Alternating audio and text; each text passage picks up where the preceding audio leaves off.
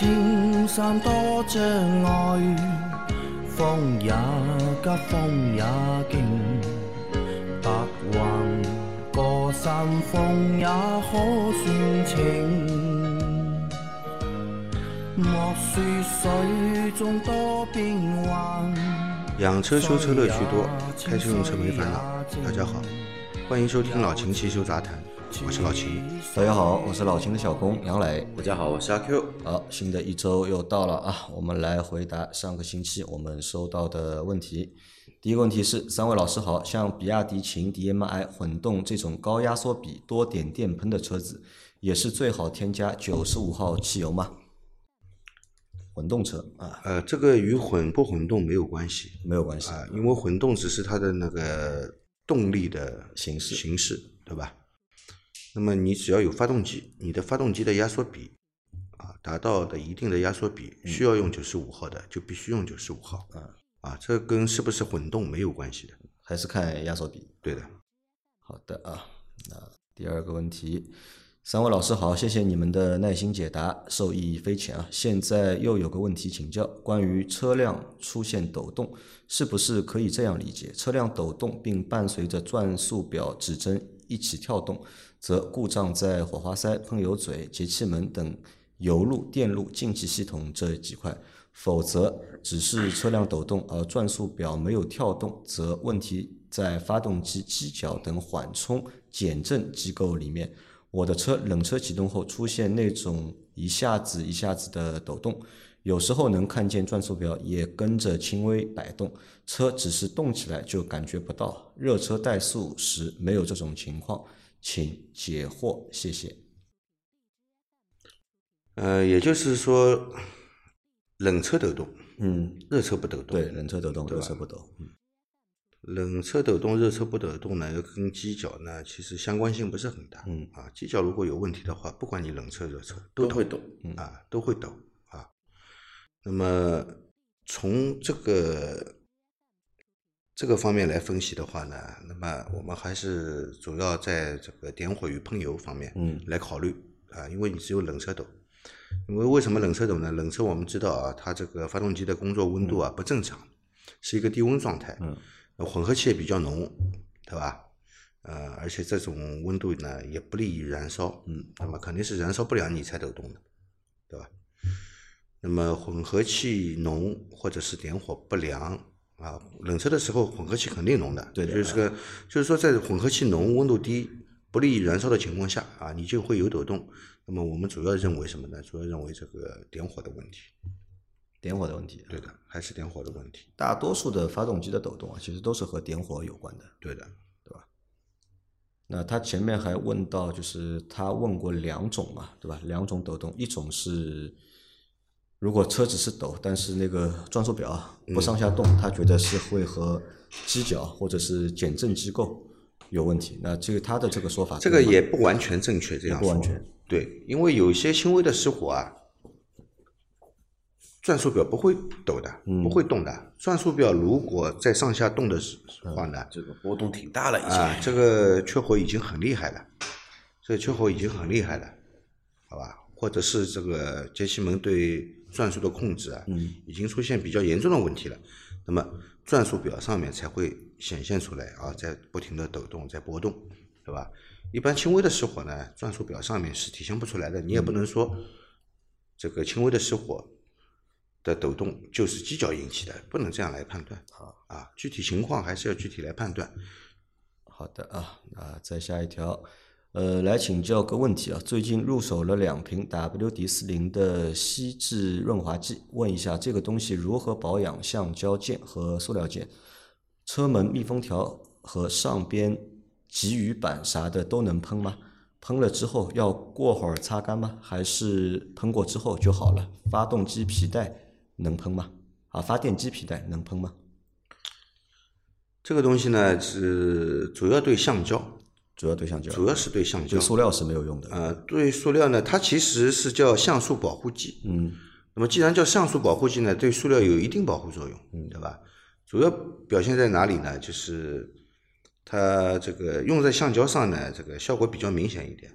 用在塑料上呢，可能是一个长期的效果，嗯就是塑料不会老化的很快，也不会很短的时间里面就变脆发白，对吧？主要是这个塑料我们黑的，特别是车上的那些塑料件，基本都是黑的嘛，它有可能会发白啊，出现变脆老化的现象。那么你经常去喷涂呢，可能会对这个老化会有延缓的作用。那么主其实对橡胶件的保护作用是最明显的。那么车门密封条上面去使用肯定没问题的啊。但是这个发电机皮带啊，发电机皮带上面呢，你要喷也只能喷在它表面。嗯。但是，一般我们现在的那个汽车皮带都是那个多韧带嘛，就是有有那个有槽的，比方说五 PK 啊、四 PK 啊、六 PK 啊，对吧？那么有槽的那一面呢，不要去喷，不要去喷，因为这个东西它也是有一定的润滑性的。那么有槽的那一面呢，其实它需要的是摩擦力。啊，如果你给它润滑了以后呢，摩擦力降低啊，有可能还会出现异响。那么在非工作面上面，你是可以喷涂的。那这个的使用方法是喷了之后需要擦干吗？需要擦掉它吗？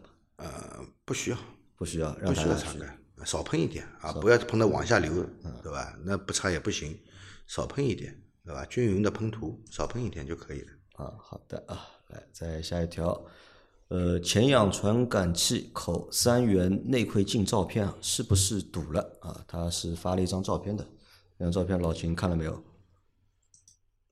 嗯，照片我好像没看到啊。没看到对吧？对那你看一下手机。好，老秦照片看到了没有？嗯、照片看到了，呃，的确是有堵塞的现象。啊，的是确是有吧啊，被粉尘堵塞掉了。那这个该怎么处理？呃，这个是可以清洗的，其实可以清洗。可以清洗的啊。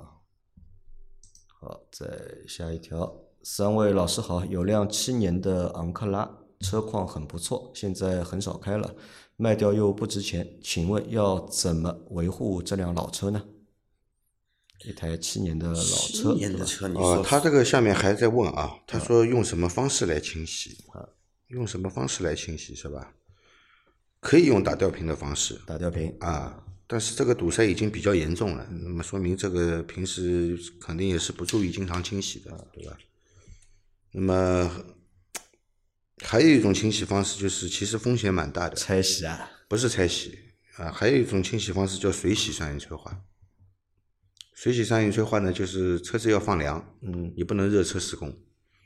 车子放凉以后呢，拆除氧前氧传感器啊，用这个用这个清洗剂从氧传感器这里打入，打入以后呢，再浸泡，浸泡了以后呢，对它浸泡了以后呢，然后再是用那个用清水，浸泡以后再是用清水打入，而且要同时要启动车辆，因为它这个设备呢是这样的，它是一个小的水泵，首先是把清洗剂打进去，然然后再用清水打进去，打清水的时候就是要启动车辆，启动车辆以后呢，要踩大油门，用气流和那个水流同时作用，对它这个表面疏通哎、对它的表面进行这个清洗，把表面的这些 沉积物全部冲洗掉。但是这个水洗的话呢，其实是有风险，有可能造成啊，有有概率造成这个三元催化的损坏。那一般的汽修店啊，会用这样水洗的方式去洗三元催化吗？有汽修店这样洗的，有汽修店这样洗，你用过这个方式吗？我不我不敢用，不敢用啊我觉得有可能对三元催化造成不良影响的。啊，那还是建议他打吊瓶吧，我觉得。对的，啊，那回到刚刚那个问题啊，有一台七年的昂克拉，对吧？车况还不错，他现在开的少，又不想卖掉，啊，请问要怎么样维护这辆老车？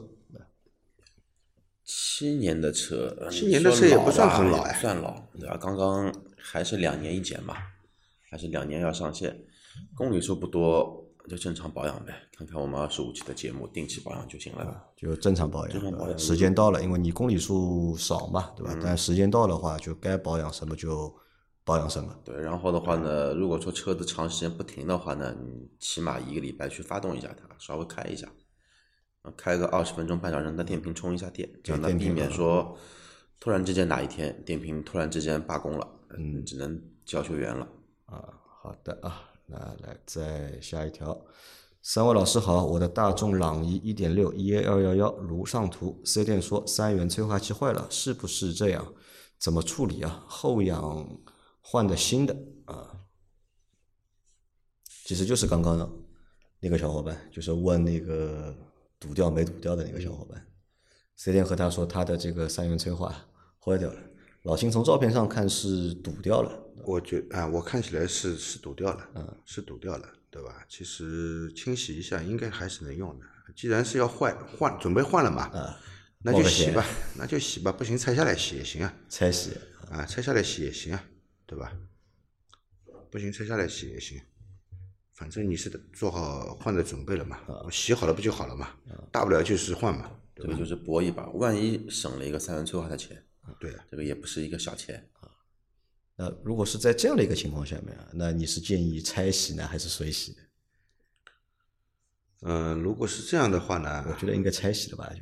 那就拆下来洗吧，但这个拆，就像我们上周说到的是，并不是把它拆下，是把它不是把它分解掉不是把它割开来不是是把它分解割开啊只是把那个排气气管的头段到三元催化的这一段，它不是有几个螺丝能拆的嘛？对，把它拆下来，拆下来，然后的话呢，从三元催化到中段消音这一块，这一段也可以拆的，把一整段拿下来泡到药水里面去。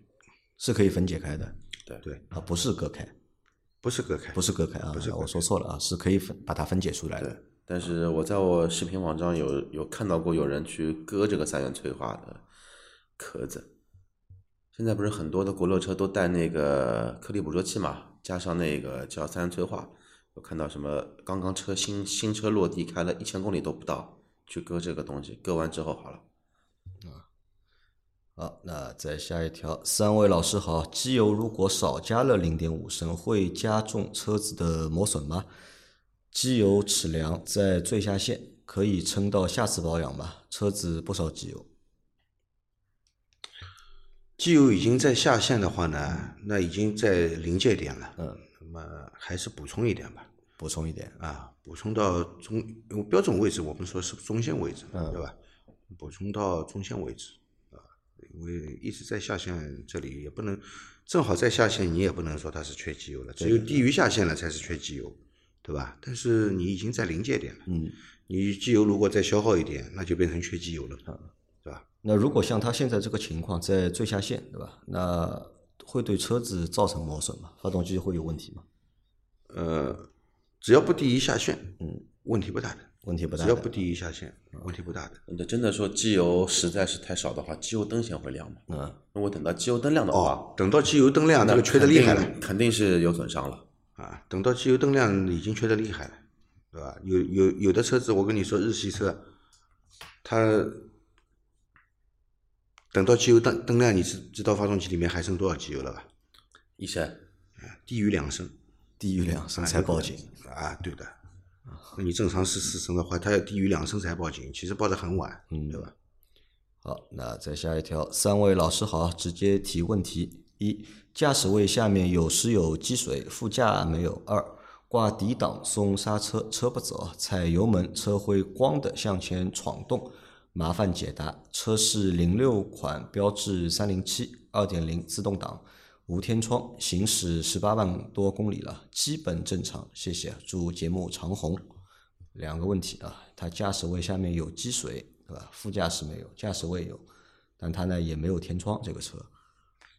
没有天窗，有积水的话呢，主要是有几个可能啊，一个是防火墙这里漏进来的，防火墙漏进来啊，对，因为防火墙这里机舱大线嗯。与这个车内的线束它是穿进来的，它会有一个橡胶的堵，嗯，来密封的。那么橡胶堵如果老化了，水会从这里流进来，甚至于水会流沿着这个线束的护套啊跑到车里来，嗯。这是一个情况。还有一种什么情况呢？还有一种就是这个挡前挡风玻璃啊，时间长了它脱胶了，但是你没发现，也漏水漏？水也会从这个地方漏到车内来。啊，还有一个问题，从车门漏进来的，车门漏进来的。对的密，封条老化，不是车门密封条老化的事情。车门漏进来，嗯，哦，车门，你看啊，它是从哪里漏进来的？我们的车门是是铁皮的，嗯，那么里面有一个车门内饰板，对，对吧？车门内饰板是装在哪里？装在铁皮上。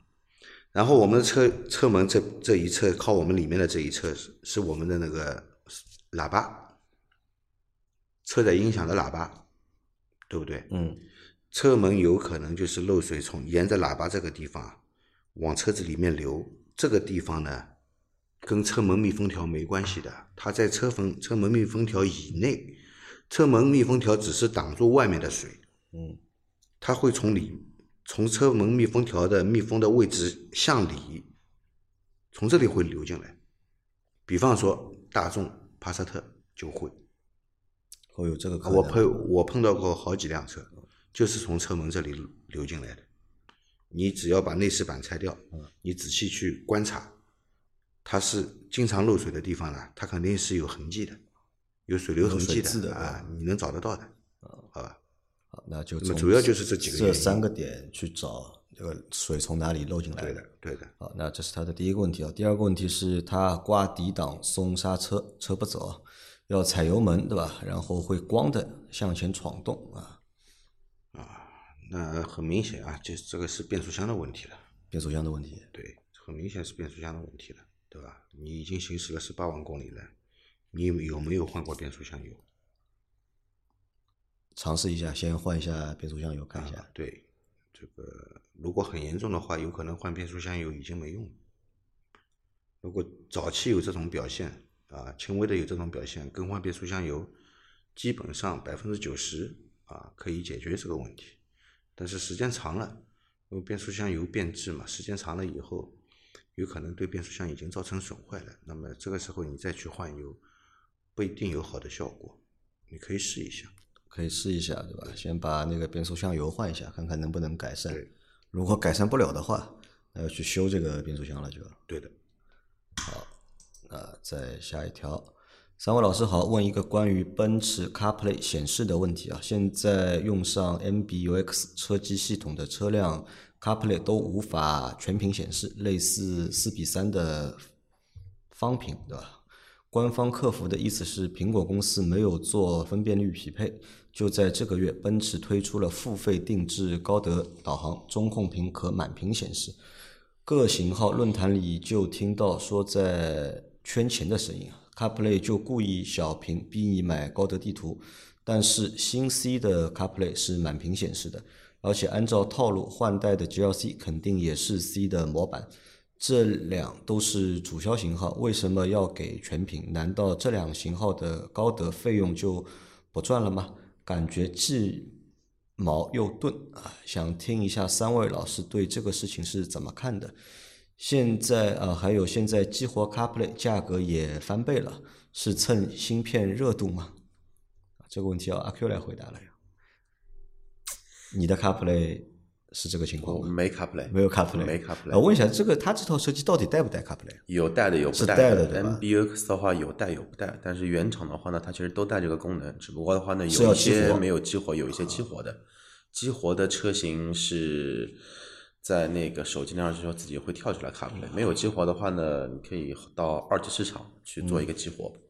但是 MBUX 的话呢，你指的这个二级市场激活是官方渠道还不是不是改改装店啊？对，它没有就是官方的，就是激活的官渠道方没有这个渠道去，就你这个车有就有，没有就没有。没有就没有。然后的话呢，那那为什么会有这样的一个设置呢？它既然有这个功能，为什么不开放给用户使用呢？那就故意做了一个配置差？啊，配置差其？实这个很多车企都是这样，你不光是奔驰，呃，好多你现在能想到的所有的德系，包括美系，甚至于说你车子的喇叭，比如说原厂喇叭是十三个，对吧？高配是十十三个，中配、低配都是八个，甚至于说有些车型吧，高通低配喇叭数量都是一样，它就是没给你开通这个功能，这个是做了比较离谱的。那做了更加离谱的话呢是什么呢？它有十三个喇叭的接线，但它只给你接了七个喇叭，一样啊那你那台车是原厂带 CarPlay 吗？不带，不带，你去激活了吗？没有激活，你也没有激活激活它干干嘛的？啊，你觉得用不到？我觉得用不到。啊，那他现在说嘛，就是即使激活的话，对吧？就是老的车型，对吧？不能全屏显示，但是新的车型却可以全屏显示。他问客服，客服说是 A P P 的问题，对吧？说 A P P 没有给他分辨率的这个匹配嘛，但是新车呢又可以全屏，新车，因为新的车的架构，包括这一代的那个 S，包括 C，它都是全新的一套电子架构了嘛。嗯，这一块的话呢，我觉得倒有这个可能性是怎么说呢？因为奔驰是比较晚去加入 CarPlay 这么一个功能的。嗯，自 C 的话要到二零五的后期的末端才会有 CarPlay 这么一个功能，前期的话都没有这个功能。有的话，它也是一个小小小屏。其实更多的还是于就是说两个系统的匹配的一个问题在里头。但是现在新款的 C 能解决这个问题，那肯定啊，一代比一代做了好嘛。这个我觉得这个也能理解。但换代之后的 GLC 肯定也是 C 的模板，但是你换代之后的 GLC 还要等几年啊？还要再等两年，起码还要至少两年，可能两年还两不止到三年。嗯，怎么说呢？这个趁这个什么看法？看看法嘛，这个车企嘛，逐渐的要把那个利润点从卖车到卖软件的到车辆的整个生命周期。嗯你你像一些新势力造车，对吧？他卖给你什么？他卖给你驾驶辅助，三万二、六万四，对吧？你可以再买一些品牌可以买一些服务包，你甚至有些品牌你还可以买什么那个那个买游戏对吧？对，买买游戏，你都可以买。老老老秦听说过吧这个事情对吧？车上面买个游戏给你对吧？可以坐在车上面玩游戏。所以这个有什么意思呢？好玩呀。等在车里面的时候无聊玩两把游游戏，哎，你等的新车人就到了。你这个你要这么想吧，现在连对吧，买个冰箱，嗯，你回家要开冰箱门都要把广告给看完才能开。这个是开玩笑的，这个是开玩笑。那我倒是这么看这个问题啊。那这个冰箱就卖不掉了。我卖的还蛮好啊，蛮好的。那我倒是这么看这个问题啊，可能啊还是什么这些传统主机厂啊，对就是中控这一块啊，或者对车机这一块的这个开发啊，相对来说啊，还是就是有那么一点点的就是滞后。呃，不是说滞后，所有的那个叫传统主机厂对于叫车机软件这一块的开发，完完全全都是工程师视角去研发的，它的一个开放度是很低的。你就像现在任何一个品牌，你要去更改它里面的车机的一个设置，你必须要它的专用电电脑，对的啊，而不是说像现在主流的手机这种东西一样，你安卓的我找一个安卓的的系统 root 一下，我苹果的话找个 iOS 的 root 一下就可以，它不行。它必须要有，它就这几个端口能开放，对。你必须去那几个端口做更新。哪怕说现在有 OTA，它 OTA 也仅仅是做什么呢？做软件的一些运行的更新而已。但你让它本质的去把这个源代码去开放出来的，不可能的事情。我觉得这个你可以动动脑筋啊，就是一方面就是投诉一下奔驰，对吧？第二方面呢，也可以去投诉一下你用的那个软件，对吧？你说你和他们说嘛，就让他们早点升级嘛，对吧？升级之后去做这个就是屏幕的匹配。啊，再好最后一条啊，我朋友的轩逸去首保，居然只是检查了一下车况，没有换机油机滤。我百度一下，发现很多车友也是这样。半年或五千公里再去换机油，三位老师是这样的吗？也是长见识了。它是新车检查，不是新车保养。到底是首保还是检查？先要搞清楚这个事情。对，它是新车检查，嗯，还还没到它规定的首保。它首保就是要到半年五千公里让你去做首保啊。或者呢，就是你也可以看一下，下次等要去换机油的时候啊，他有没有收你钱？嗯那如果他没有收你钱的话，那这个才是首保。如果他收你钱了，嗯，那这个可能就是什么呢？就是你这个朋友啊被蒙了。嗯，被被这个对对的，对吧？被坑了嘛，对吧？可能很多车主不知道嘛，就他也不理解首保到底是什么意思，以为真的就是把车开去店里面，让店里面检查一下，看看有没有问题，对吧？但真的有这种可能性吗？我觉得不大吧，因为这个可能性。这个叫增加用户粘度，对吧？让服服务为优先。这个新车对吧？卖给你磨合磨的是不是好？帮你对吧？一百多项检测帮你免费检查一下，感觉出来我很细心。这个万一哪里有问题呢？对吧？压压胶帮你把这个问题给解决掉，哪个螺丝松了帮你紧一下，你也不知道。因为我想，你看，因为首保的机油都是主机厂送的嘛，嗯，对吧？因为这个首保的费用由主机厂来承担，对你让经销商去坑主机厂，对吧？虽然说是从你身上坑，但其实他坑的是主机厂嘛。因为你最后如果你知道这件事情的话，你肯定要找主机厂去投诉的嘛。我想做这种事情应该不太值得吧？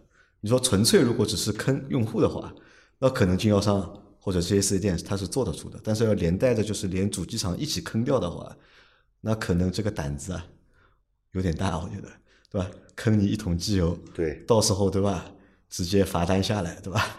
把你这个扣掉，那个扣掉，这个就太得不偿失了，对，对吧？我们相信这个事情应该不是真的，啊，应该不是真的。你可以问一下你这个小伙伴，等他下一次再去保养的时候，把那个机油机滤换掉的时候，有没有收他费用？